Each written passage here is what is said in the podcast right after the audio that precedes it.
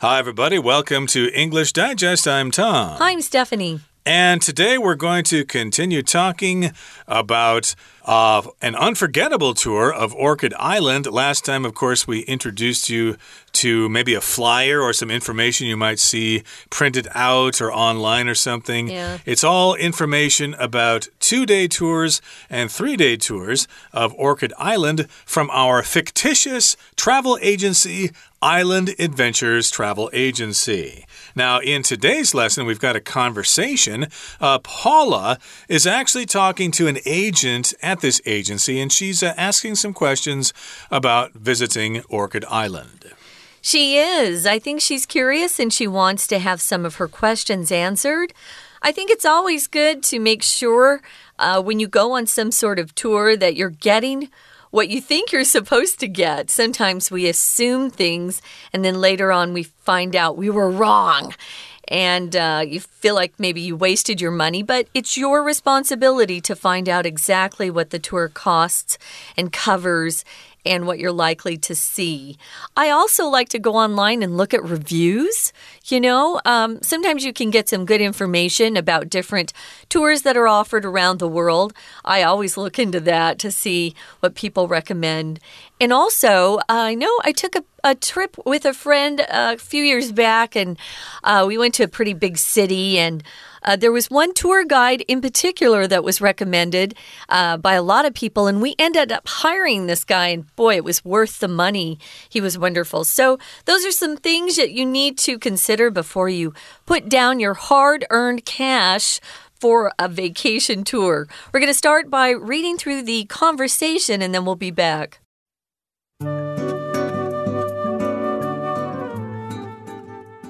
I'm potentially interested in visiting Orchid Island. My friend notified me about your tours. Could you tell me more about accommodation options? Certainly. Our agency cooperates with a variety of B&Bs in the vicinity. You can see a list of them on our website. That's fantastic. Could you clarify your pricing policy for adolescents? I have a 13 year old son. Children over the age of 12 are charged the same rate as adults. They can share the same room as their parents, but there will be a 500 NT dollar fee. Which tour do you recommend more? The two or three day tour? I'd opt for the three day tour. It includes a tour of traditional underground houses, which would be an unforgettable experience for your family. None of us is currently in possession of a scooter driver's license. Though I have a car driver's license, will this be a problem? Not at all. We've partnered with several car rental agencies who will work with you. Surcharges may apply, but you can pay any fees on site. All right. I'd like to proceed and book the three day tour. Sure thing. I'd just like to inform you of our cancellation policy first. There's no fee for cancellations made 31 or more days prior to the tour. For cancellations made fewer than 30 days before the tour, a cancellation fee of 50% will apply. However, we will not accept any cancellations on the date your tour is scheduled to begin. Okay, guys, let's get started. We've got Paula, who is interested in going on a tour, and Vincent, who works for the agency. So she says, um, I'm potentially interested in visiting Orchid Island. And remember, we're talking about inquiring about an Orchid Island vacation. Uh, you might notice right there in the title, we've got a vocabulary word which I missed when we first started. If you inquire about something, it just means you're asking questions. And here we're using the gerund form. Uh, you take inquire, the verb, and you add ing, and that's a gerund, and it turns into a noun. So we're inquiring about an Orchid Island vacation. That's the title. So um, it's very, very polite if you use that that word, that verb, instead of saying, you know, can I ask about this? May I inquire? about this tour. It just sounds a little bit uh, formal, but you're more than welcome to use it. I think it's very polite. I'd like to inquire about your rates. So, this person, Paula, She says here she's potentially interested in visiting Orchid Island. If somebody is potentially interested, it means they're thinking about it, they're showing an interest. They haven't made a decision yet, but uh, she may make that decision when she hears what Vincent has to say. Uh, right. She could also say, I'm interested in potentially visiting Orchid Island. That would be a slightly different meaning there, but more or less the same. I like that better, though. Uh, yeah, actually, that's probably what I would have said. I might be interested in visiting Orchid Island. That's what she originally says here. And uh, of course, she wants to get more information to decide if she wants to go. And her friend notified her about their tours. So that's what she says about her friend. And if you notify someone about something, something, you let them know some important information. Uh, usually it is some kind of uh, important information. The doctor notified me that uh, my examination will take place on Monday, so I need to uh, schedule an appointment uh, for my MRI or whatever. In this particular case, her friend told her about their tours. She let me know about those tours, and that's why I'm calling you to get information. Mm hmm. So she is talking to somebody who has that sort of information she needs. She says, Could you tell me more about accommodation options? When you talk about accommodation or accommodations, we'll often put the S on that word. It just means you're talking about the room that you're going to stay in, that you're going to rent. It could be in a hotel maybe even a B&B. So accommodations, what are your accommodations like?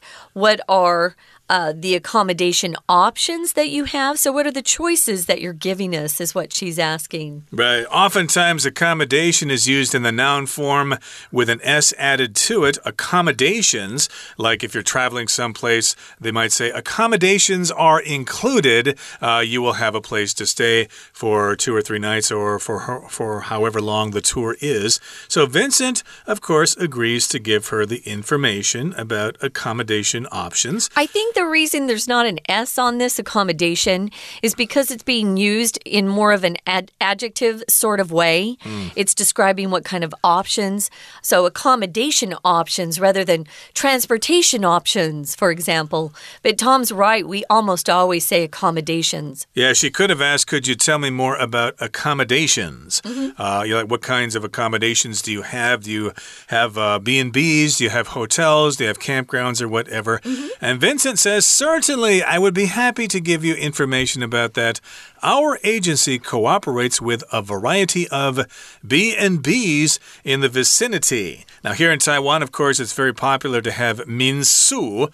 And uh, I like that term better. B&B is uh, slightly different in the West, I think, uh, but they're more or less the same. They're like private uh, residences or buildings that people operate, and they're not motels or hotels. Uh, they work a little bit differently. They have their own different kinds of rules and accommodations and things like that. Some offer food, some don't, etc. So, yes, indeed, they work together with quite a few B&Bs in the area or in the vicinity I'm assuming around Taidong City. B&B actually stands for bed and breakfast.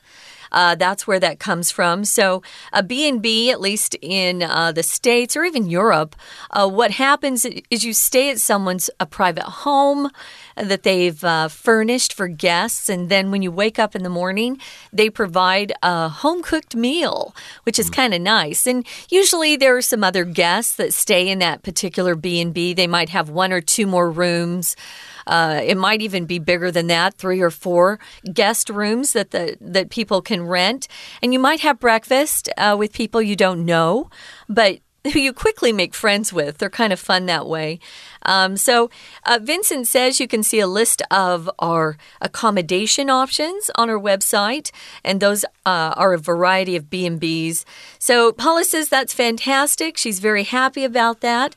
She wants to know if uh, he could clarify the pricing policy for adolescents. Uh, she has a 13 year old son. So, an adolescent is someone anywhere from 10 to 16, uh, usually. If you clarify something, you make something clear. Maybe something's not quite as clear, or it's a little bit confusing, or someone really can't comprehend what you're saying.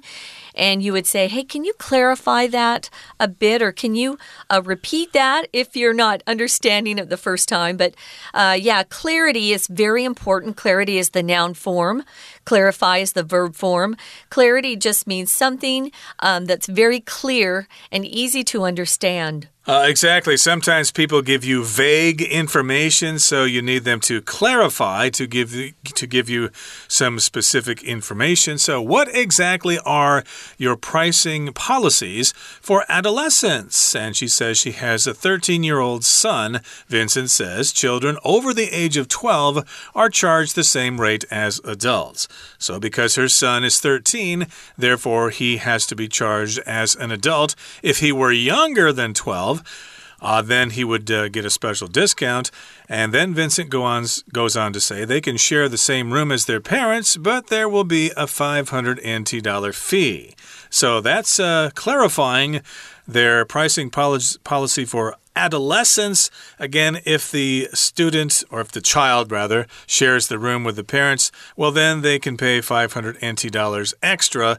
Maybe they can sleep on the floor or on a cot or something like that. A rollaway, we call those those uh, portable beds. Sometimes they can move into a room.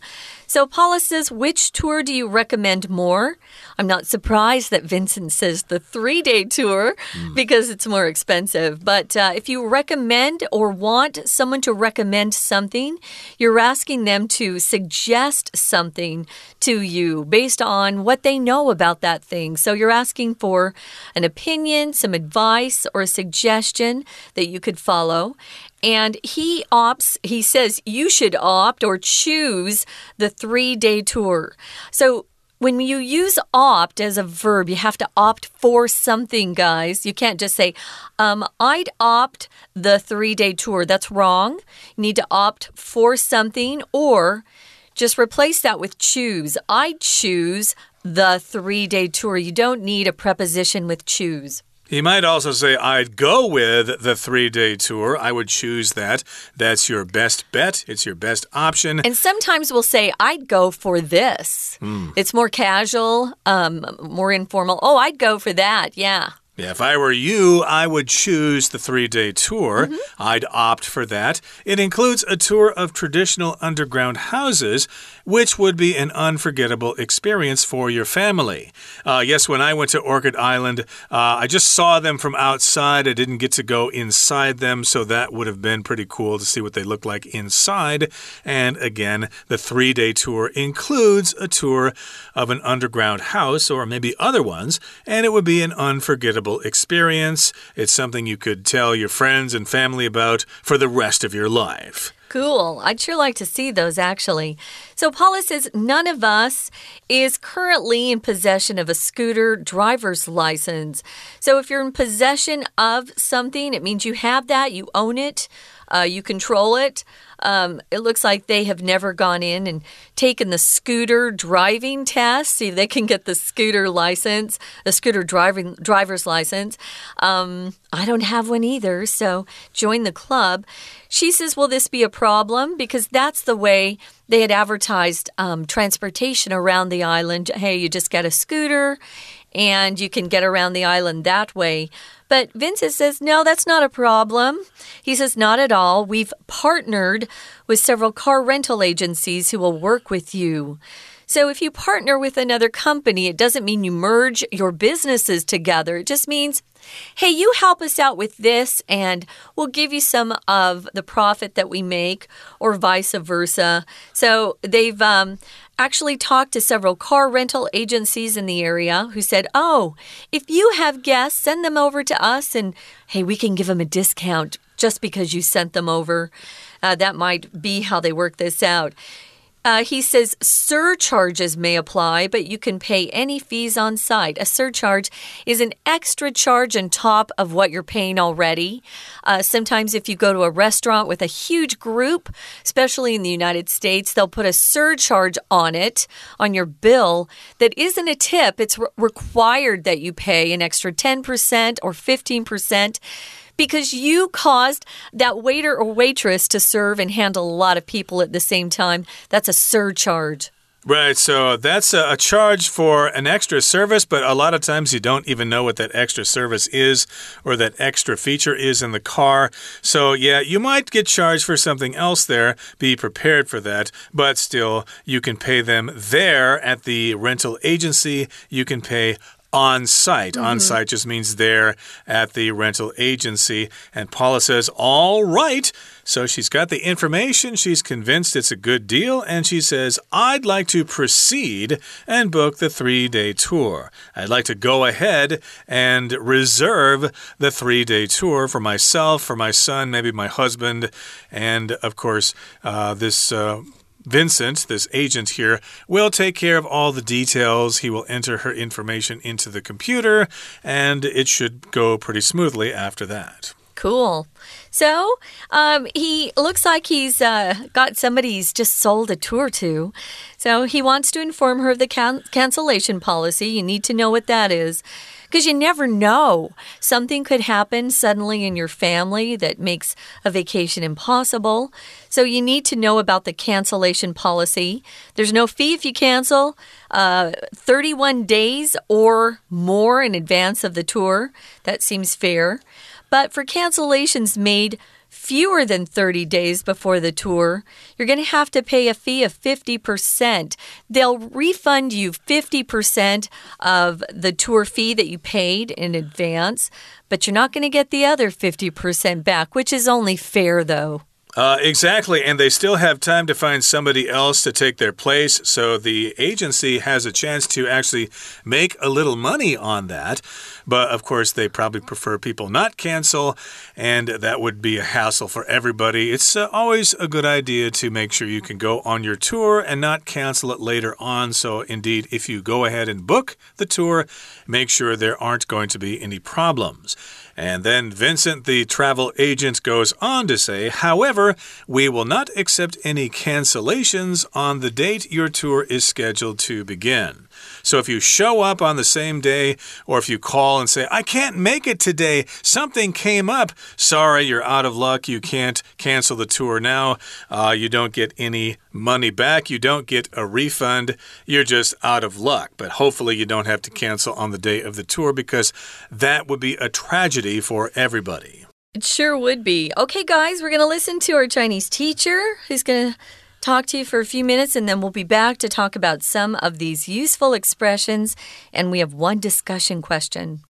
大家好，我是派老师。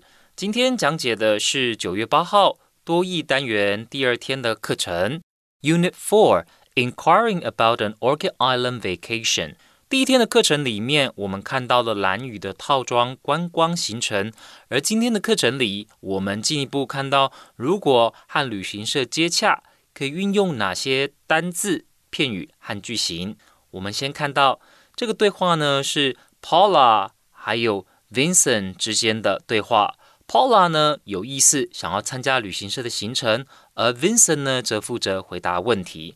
所以 Paula 一开始就先表达他想要做什么。I'm potentially interested in visiting Orchid Island。我想去蓝屿玩。然后呢，接着往下。在 Paula 呢，他所说的最后一个是以问句结尾。他说：“Could you tell me more about accommodation options？” 原来 Paula 呢，他一开始就表明他想要特别了解的是蓝屿的住宿选择 accommodation options。accommodation 所指的就是住宿。Vincent 啊，旅行社的人员就回答他说：“Our agency cooperates with a variety of B&Bs in the vicinity。”好。 请问同学知不知道 B n B 是什么呢？它其实代替两个以 B 开头的单字 bed and breakfast。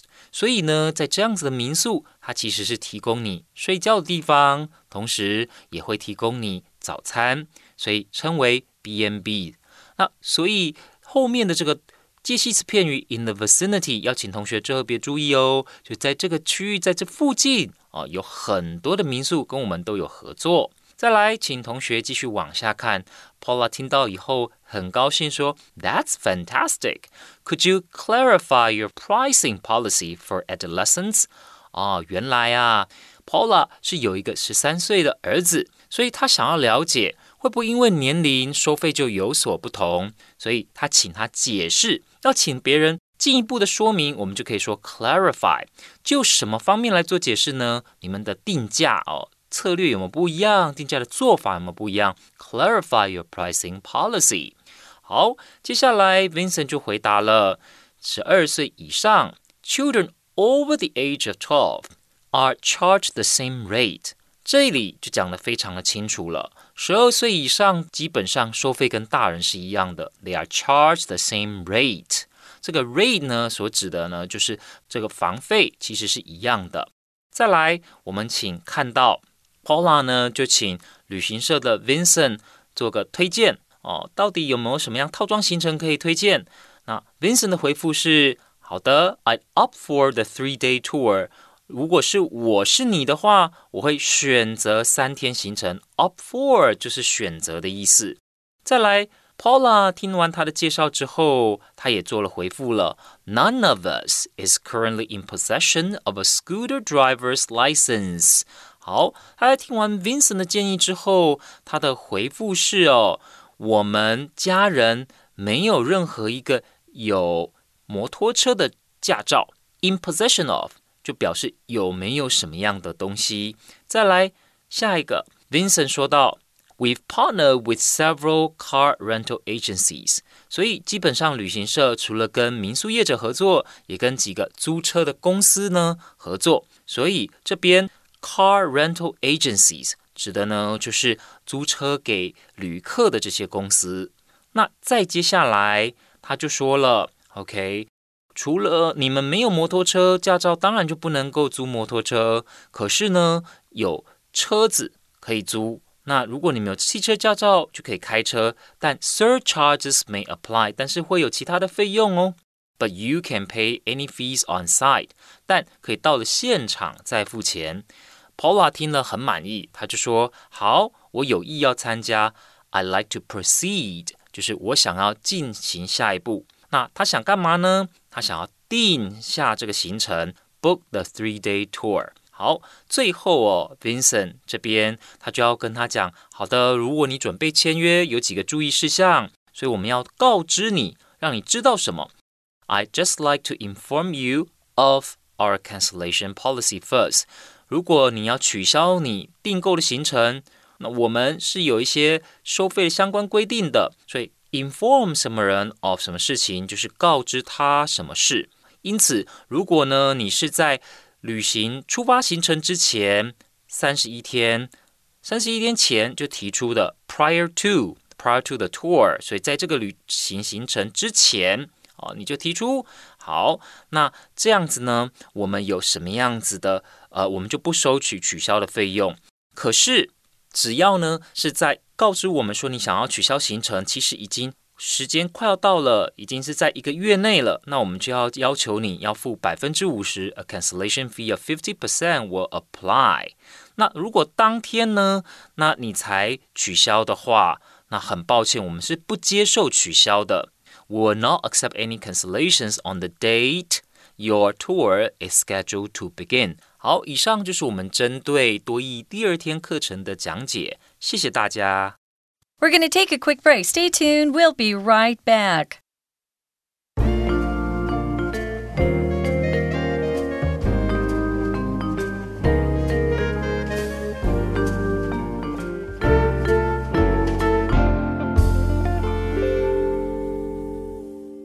Okay, guys, let's take a look at useful expressions.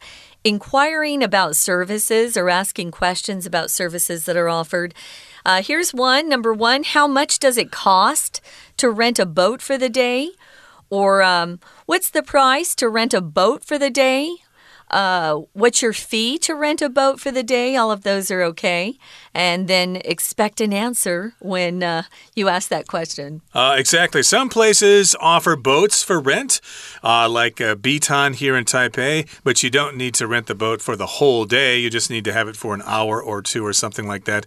But in some places, maybe you need to rent the boat for the entire day. So, yeah, what's the rate for renting a boat? How much does it cost to rent a boat for the day? Now, here's the next useful expression you might need uh, if you're inquiring or asking about services Could you provide a quote for a three night stay at your hotel, including the breakfast buffet? So, yeah, could you tell me how much it's going to cost? Could you give me a quote? Oftentimes, when you uh, want some service done, you might ask the person for a quote because they may not know exactly how much it's going to cost, say, to fix your car or something. I know my engine block is uh, uh, has got a problem and it needs to be replaced. So, yeah, can you give me a quote about how much is it going to cost to fix my car? In this particular case, uh, they're probably going to know exactly how much how much it costs for a three night stay at the hotel. But yeah, could you give me a quote? Could you give me the price for accommodation and then being able to enjoy the breakfast buffet? Yeah, I would probably use quote for something more like Tom was suggesting, uh, getting your car fixed because sometimes the mechanic doesn't know everything that's wrong with your car.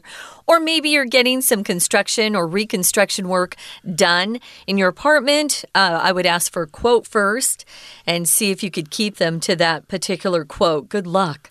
Number three, do you offer any additional benefits if I upgrade my membership status? Um, these are used if you have a membership a card with any of the hotel chains, perhaps or maybe you're upgrading your membership status at one of the stores in the area. We've got a lot of membership cards and memberships that are available now these days. I tend not to go and, and get memberships at some of these places because they track everything I buy. Mm. So I would like to not have membership status at some of these places, but sometimes they will give you additional benefits um, if you upgrade your membership status. Tom, let me ask you this mm -hmm. discussion question. What sites would you include if you were giving a tour of your hometown to someone? My hometown, my goodness, my hometown has a population of about 7,000 people, so there's really not much to see there. But while I should be positive, I guess they could go out and visit the community college, check out the library there. There is a small historical museum in my hometown that might have things of interest. Oh, and then nice. south of town, there's the water treatment plant. If you've never been to a cesspool before, hey, they might offer tours there, although you should be prepared to uh, smell some pretty nasty odors there. How about you? Well, my town's a lot bigger. I'm connected to Phoenix, Arizona. I'm from Mesa. Uh, we've got about, I would say, 350, 400,000 people. Um, the first place I take him is to um, a place I've been a lot. It's called Rawhide. It's a ranch. They have terrific food there. Um, you can ride horses if you like that with your kids. They have a singing group that performs. It's uh, owned by a family that actually lives on my street, and they're really talented. Um, I would definitely take them to my favorite Mexican food restaurant, Matta's, mm. that I've known forever. Uh, there's a big auditorium if um, they like to see shows. We've got famous stars that come into town and perform. But I think I'd really want to take them out to the desert. We're about 30 minutes away from the desert, so that if they've never seen desert, uh, a desert area, they could experience that. There's a lake out there that I used to go uh, water skiing at, and it's also less than 30 minutes away called Saguaro. Or if they want to go to uh, and hike, they could go to the Lost Dutch, Dutchman Mine. Uh, we've got a big uh, hill. It's more of a mountain, but it's full of rocks. But it's fun if you like to hike. So there are some things to do, although sometimes I think there's nothing to do when I go home. Okay, that brings us to the end of our lesson for today. Hopefully, we have inspired you to travel to Orchid Island and check the place out. From all of us here at English Digest, my name is Tom. Hi, Stephanie. Goodbye. Bye.